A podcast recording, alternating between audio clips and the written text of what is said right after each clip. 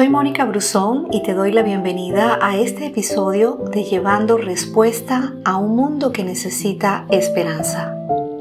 Si hablamos del favor de Dios, la palabra hebreo para favor es sod. Y sod significa conversación entre amigos, un grupo de amigos que comparte asuntos confidenciales. Si nos vamos al diccionario significa privilegio, protección o ayuda que presta arbitrariamente una persona con autoridad, poder e influencia a otra. Eso es lo que Dios hace. Él nos ayuda porque nos ama. El favor de Dios no es algo que tenemos que ganarnos. Se nos ha enseñado que tenemos que hacer cosas para ganarnos el afecto de Dios, su atención, su aceptación, ganarnos la salvación. Y Dios nos da eso como parte de su favor. Y el favor de Dios es lo que hace que a uno le vaya bien. Un buen ejemplo de favor de Dios es José, quien después que comenzó a trabajar como esclavo le empezó a ir bien. Génesis dice que el Señor bendijo mucho a José en la casa de su amo, de modo que tenía éxito en todo lo que emprendía. José era una persona común, con un trabajo básico, pero tenía el favor de Dios y eso siempre lo hizo alguien diferente.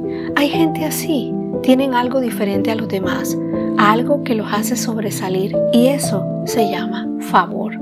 Cuando José vivía con su familia, era el favorito de su padre, y luego siendo esclavo, su amo le confió todo lo que tenía para que se lo administrara.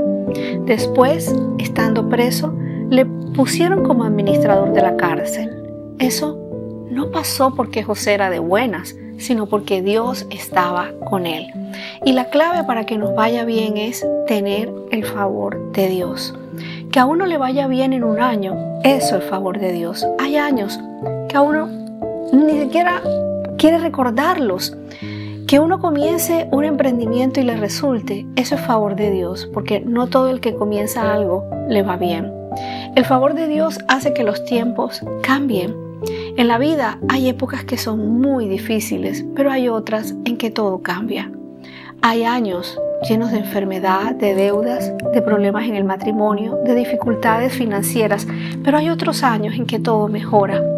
La Biblia dice en el libro de Daniel capítulo 2 versículo 21 que Él cambia los tiempos y las épocas, quita y pone reyes y da sabiduría a los sabios e inteligencia a los inteligentes.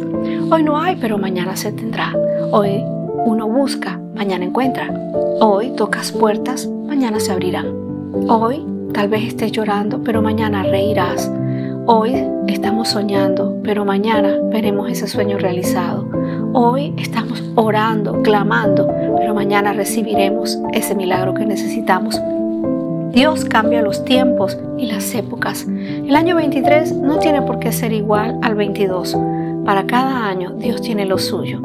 Y este año esperamos que suceda lo mejor, que todo sea diferente, que lo que quedó pendiente se resuelva, que no se repita lo negativo del pasado y que tengamos mayor favor de Dios. Gracias por escucharme.